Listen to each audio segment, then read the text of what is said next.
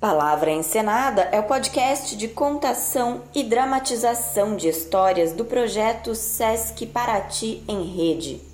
Nesta temporada, os contos narrados integram a programação do AUA, o Festival Sesc da Cultura Negra. Desejamos uma boa escuta. Clara dos Anjos, de Lima Barreto.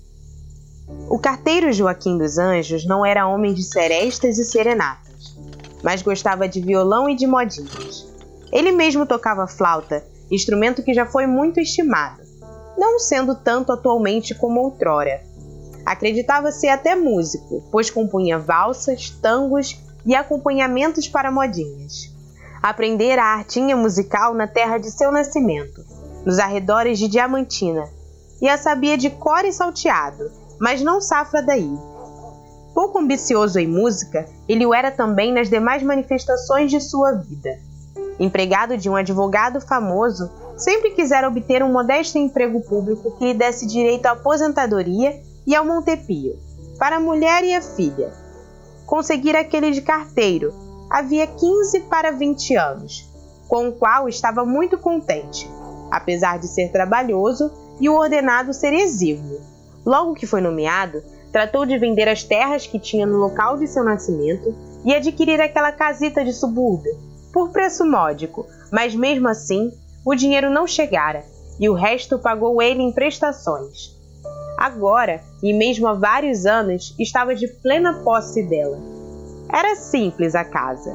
Tinha dois quartos, um que dava para a sala de visitas e outro para de jantar, correspondendo a um terço da largura total da casa, havia nos fundos um puxadito que era a cozinha. Fora do corpo da casa, um barracão para banheiro, tanque, etc. E o quintal era de superfície razoável, onde cresciam goiabeiras maltratadas e um grande tamarineiro copado. A rua desenvolvia-se no plano, e quando chovia, encharcava que nem um pântano. Entretanto, era povoada, e dela se descortinava um lindo panorama de montanhas que pareciam cercá-la de todos os lados, embora a grande distância. Tinha boas casas a rua. Havia até uma grande chácara, de outros tempos, com aquela casa característica de velhas chácaras de longa fachada, de teto acaçapado, forrada de azulejos até metade do pé direito. Um tanto feia, é fato, sem garridice, mas casando-se perfeitamente com as anosas mangueiras, com as robustas jaqueiras e com todas aquelas grandes e velhas árvores que talvez os que as plantaram não tivessem visto frutificar. Por aqueles tempos, nessa chácara, se haviam estabelecido as Bíblias. Os seus cânticos aos sábados, quase de hora em hora, enchiam a redondeza. O povo não os via com hostilidade, mesmo alguns humildes homens e pobres raparigas simpatizavam com eles, porque justificavam não era como os padres, que para tudo querem dinheiro. Chefiava os protestantes um americano, Mr. Sharp, homem tenaz e cheio de eloquência bíblica, que devia ser magnífica em inglês, mas que no seu duvidoso português se fazia simplesmente pitoresca. Era Sharp daquela raça curiosa de Yankees, que de quando em quando, à luz da interpretação de um ou mais versículos da Bíblia, fundam seitas cristãs, propagam-nas, encontram adeptos logo, os quais não sabem bem por que foram para a nova e qual a diferença que há entre esta e a de que vieram. Fazia prosélitos, e quando se tratava de iniciar uma turma, os noviços dormiam em barracas de campanha erguidas no eirado da chácara ou entre as suas velhas árvores maltratadas e desprezadas. As cerimônias preparatórias duravam uma semana, cheia de cânticos divinos. E a velha propriedade, com as suas barracas e salmódias, adquiria um aspecto esquisito de convento ao ar livre, de mistura com um certo ar de acampamento militar. Da redondeza, poucos eram os adeptos ortodoxos, Entretanto, muitos lá iam por mera curiosidade ou para deliciar-se com a oratória de Mr. Sharp. Iam sem nenhuma repugnância, pois é próprio do nosso pequeno povo fazer um extravagante amálgama de religiões e crenças de toda sorte, e socorrer-se desta ou daquela, conforme os transes de sua existência. Se se trata de afastar atrasos de vida, apela para a feitiçaria. Se se trata de curar uma moléstia tenaz e resistente, procura o espírita. Mas não falem a nossa gente humilde em deixar de batizar o filho pelo sacerdote católico, porque não há quem não se zangue. Meu filho ficar pagão. Deus me defenda. Joaquim não fazia exceção desta regra, e sua mulher, a Engrácia, ainda menos. Eram casados há quase 20 anos, mas só tinham uma filha, a Clara. O carteiro era pardo claro, mas com cabelo ruim, como se diz. A mulher, porém, apesar de mais escura, tinha o cabelo liso. Na tez, a filha puxava o pai, e no cabelo, a mãe.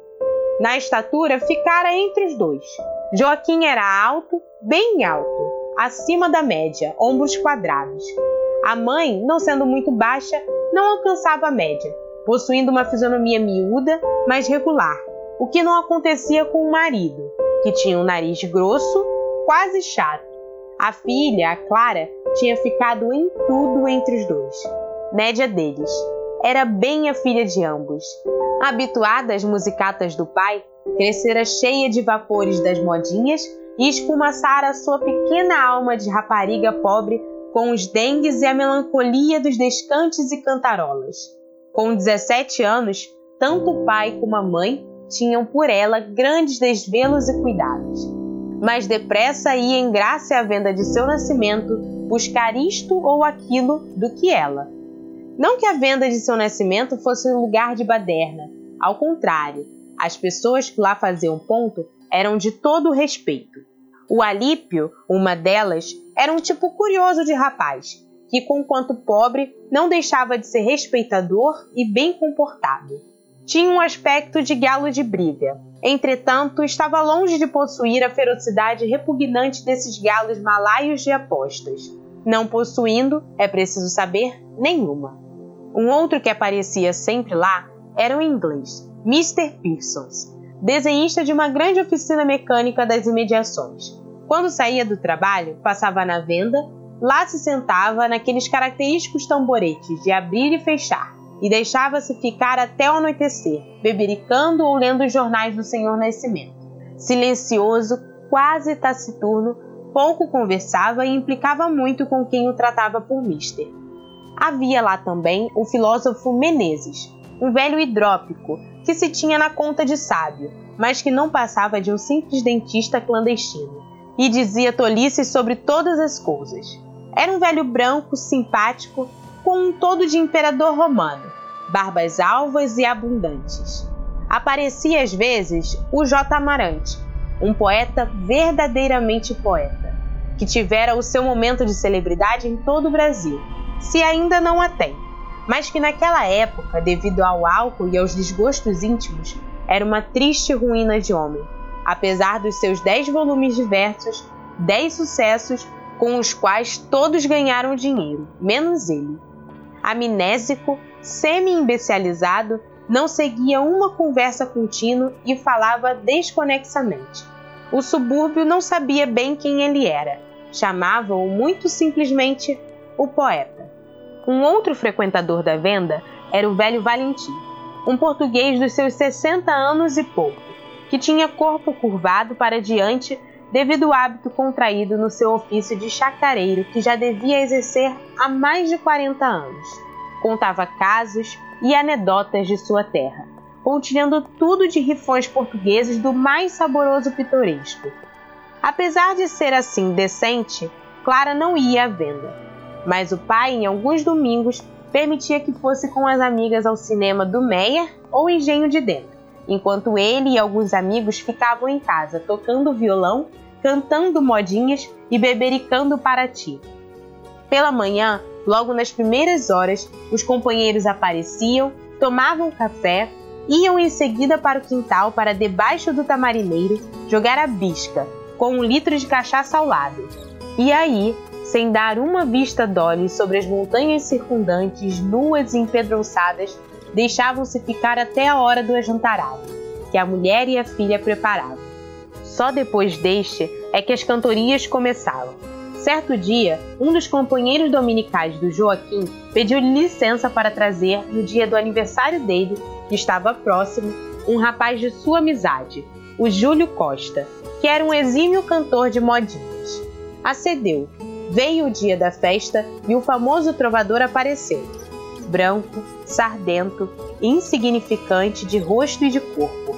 Não tinha estas melenas denunciadoras, nem outro qualquer traço de capadócio. Vestia-se seriamente, com um apuro muito suburbano, sob a tesoura de alfaiate de quarta ordem.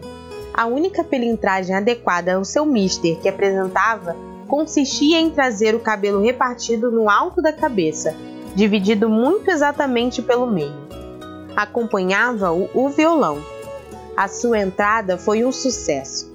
Todas as moças das mais diferentes cores que a pobreza harmonizava e esbatia logo o admiraram. Nem César Borgia, entrando mascarado num baile fantasia dado por seu pai no Vaticano, causaria tanta emoção afirmavam umas às outras: É ele, é ele sim. Os rapazes, porém, não ficaram muito contentes com isso, e entre eles puseram-se a contar histórias escabrosas da vida galante do cantor de modinhas. Apresentado aos donos da casa e à filha, ninguém notou o olhar guloso que deitou para os seios empinados de Clara. O baile começou com a música de um terno de flauta, cavaquinho e violão. A polca era a dança preferida e quase todos a dançavam com requebros próprios de samba. No intervalo, Joaquim convidou: Por que não canta, seu Júlio? Estou sem voz, respondeu ele. Até ali ele tinha tomado parte no remo e, repinicando as cordas, não deixava de devorar com olhos os bamboleios de quadris de Clarinha quando dançava. Vendo que seu pai convidara o rapaz, animou-se a fazê-lo também por que não canta, seu Júlio? Dizem que o Senhor canta tão bem. Esse tão bem foi alongado maciamente. O cantador acude logo. Qual, minha senhora? São bondades dos camaradas. Consertou a paixinha com as duas mãos enquanto Clara dizia: Cante, vá! Já que a senhora manda, disse ele, vou cantar. Com todo o dengue, agarrou o violão, fez estalar as cordas e anunciou: Amor e Sonho. E começou com uma voz muito alta, quase berrando a modinha, para depois arrastá-la num tom mais baixo, cheio de mágoa e langor, sibilando os S's, carregando os R's, das metáforas horrendas de que estava cheia a cantoria. A coisa era, porém, sincera, e mesmo as comparações estrambóticas levantavam nos singelos cérebros das ouvintes largas perspectivas de sonhos erguiam desejos, despertavam anseios e visões douradas. Acabou. Os aplausos foram entusiásticos e só Clarinha não aplaudiu, porque, tendo sonhado durante toda a modinha, ficara ainda embevecida quando ela acabou. Dias depois, vindo à janela por acaso, era de tarde, sem grande surpresa, como se já o esperasse, Clara recebeu um cumprimento do cantor magoado não pôs malícia na coisa, tanto assim que disse candidamente à mãe: Mãe, sabe quem passou aí? Quem? Seu Júlio. Que Júlio? Aquele que cantou nos anos do pai. A vida da casa após a festança de aniversário do Joaquim continuou a ser a mesma. Nos domingos, aquelas partidas de bisca com Eleutério, servente da biblioteca, e com Augusto, guarda municipal acompanhadas de copitos de cachaça e o violão à tarde. Não tardou que se viesse agregar um novo comensal. Era o Júlio Costa, o famoso modinheiro suburbano, amigo íntimo do Augusto e seu professor de trovas. Júlio quase nunca jantava, pois tinha sempre convites em todos os quatro pontos cardeais daquelas paragens. Tomava parte nas partidas de bisca, de parceirada e pouco bebia apesar de não demorar-se pela tarde adentro, pôde ir cercando a rapariga, a Clara, cujos seios empinados, volumosos e redondos fascinavam-lhe extraordinariamente e excitavam a sua gula carnal insaciável. Em começo, Foram só olhares que a moça, com os seus úmidos olhos negros, grandes, quase cobrindo toda a esclerótica, correspondia a furto e com medo. Depois foram pequenas frases, galanteios, trocados às escondidas, para afinal vir a fatídica carta. Ela recebeu, meteu-a no seio e, ao deitar-se, leu-a, sob a luz da vela, medrosa e palpitante. A carta era a coisa mais fantástica no que diz respeito à ortografia e à sintaxe que se pode imaginar. Tinha, porém, uma virtude: não era copiada do secretário dos amantes. Era original. Contudo, a missiva fez estremecer toda a natureza virgem de Clara, que com a sua leitura sentiu haver nela alguma coisa de novo, de estranho, até ali nunca sentida. Dormiu mal, não sabia bem o que fazer. Se responder, se devolver, viu o olhar severo do pai, as recriminações da mãe. Ela, porém, precisava casar-se. Não havia de ser toda a vida assim como um cão sem dono. Os pais viriam a morrer e ela não podia ficar pelo mundo desamparada. Uma dúvida lhe veio. Ele era branco, ela mulata. Mas que tinha isso? Tinham-se visto tantos casos. Lembrou-se de alguns. Por que não havia de ser?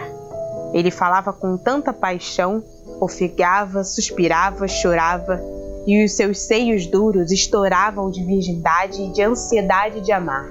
Responderia. E assim fez, no dia seguinte.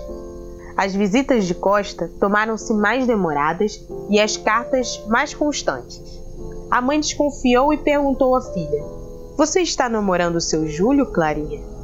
Eu, mãe? Nem penso nisso. Está sim. Então não vejo. A menina pôs-se a chorar. A mãe não falou mais nisso. E Clara, logo que pôde, mandou pelo Aristide, o molecote da vizinhança, uma carta ao modinheiro, relatando o fato. Júlio morava na estação próxima e a situação de sua família era bem superior à sua namorada. O seu pai tinha um emprego regular na prefeitura e era em tudo diferente do filho.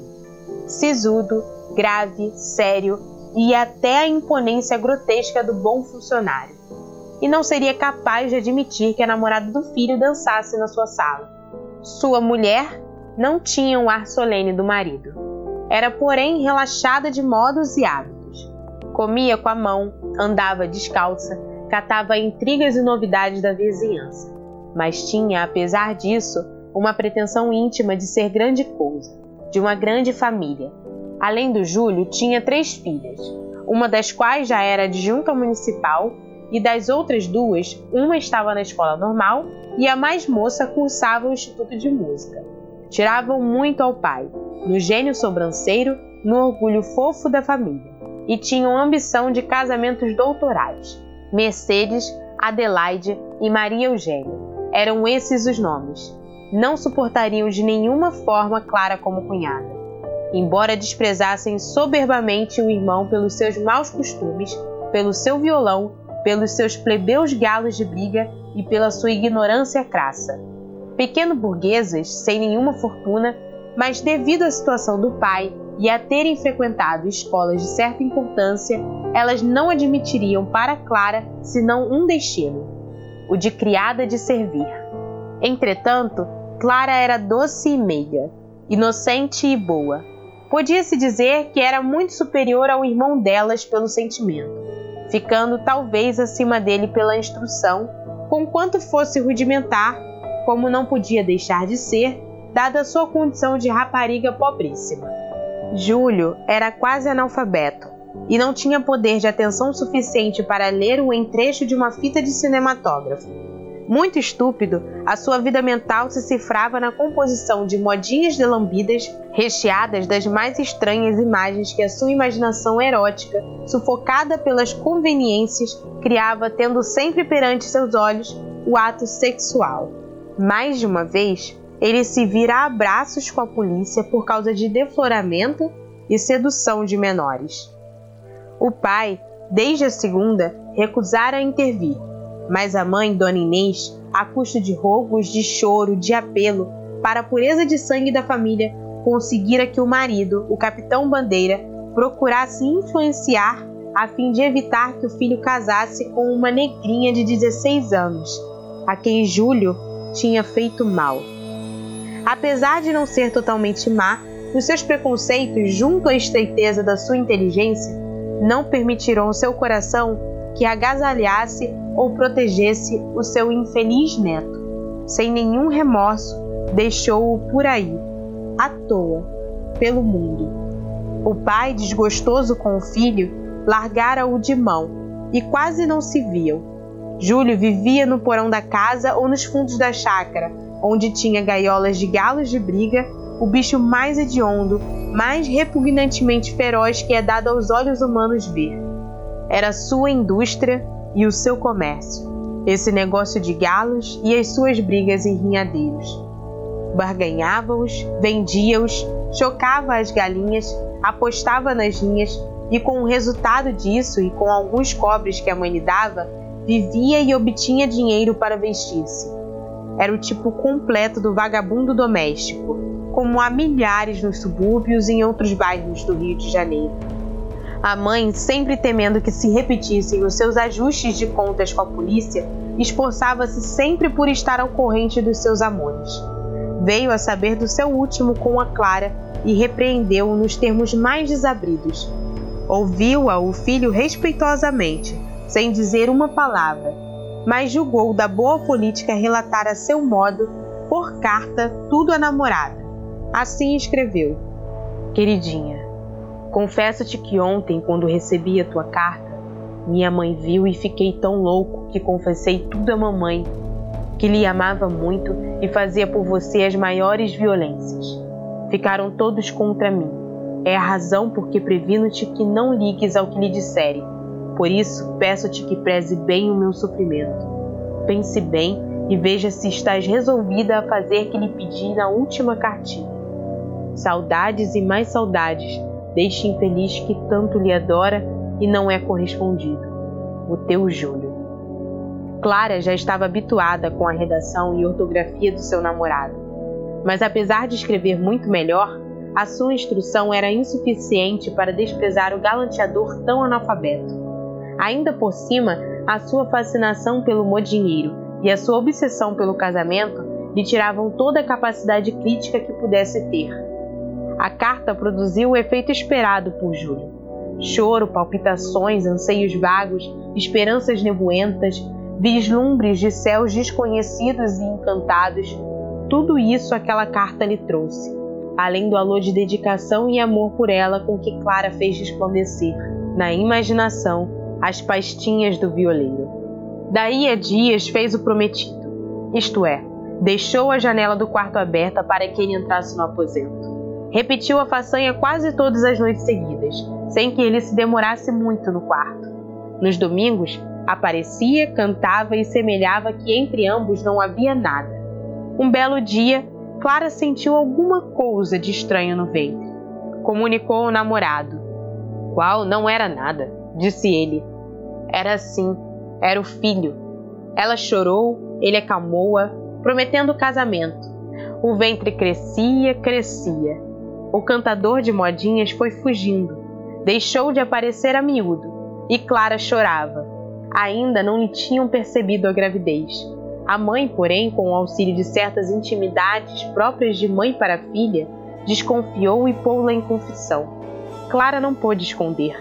Disse tudo. E aquelas duas humildes mulheres choraram abraçadas, diante do irremediável. A filha teve uma ideia. Mamãe, Antes da senhora dizer a papai, deixa-me ir até a casa dele para falar com a sua mãe. A velha meditou e aceitou o alvito. Vai. Clara vestiu-se rapidamente e foi. Recebida com altenaria por uma das filhas, disse que queria falar à mãe de Júlio. Recebeu-a esta rispidamente, mas a rapariga, com toda a coragem e com sangue frio, difícil de crer, confessou-lhe tudo, o seu erro e a sua desdita. Mas o que você quer que eu faça? Que ele se case comigo, fez Clara num só hausto. Ora, esta, você não se enxerga? Você não vê mesmo que meu filho não é para se casar com gente da laia de você? Ele não amarrou você, ele não amordaçou você. Vá-se embora, rapariga. fora, já se viu. Vá! Clara saiu sem dizer nada, reprimindo as lágrimas, para que na rua não lhe descobrissem a vergonha. Então ela, então ela não se podia casar com aquele calaceiro, sem nenhum título, sem nenhuma qualidade superior? Por quê? Viu bem que a condição na sociedade, o seu estado de inferioridade permanente, sem poder aspirar a coisa mais simples a que todas as moças aspiram. Para que seriam aqueles cuidados todos de seus pais? Foram inúteis e contraproducentes pois evitaram que ela conhecesse bem justamente a sua condição e os limites das suas aspirações sentimentais. Voltou para casa depressa. Chegou. O pai ainda não viera. Foi ao encontro da mãe. Não lhe disse nada. Abraçou-a chorando. A mãe também chorou. E quando Clara parou de chorar, entre soluços disse: Mamãe, eu não sou nada nesta vida.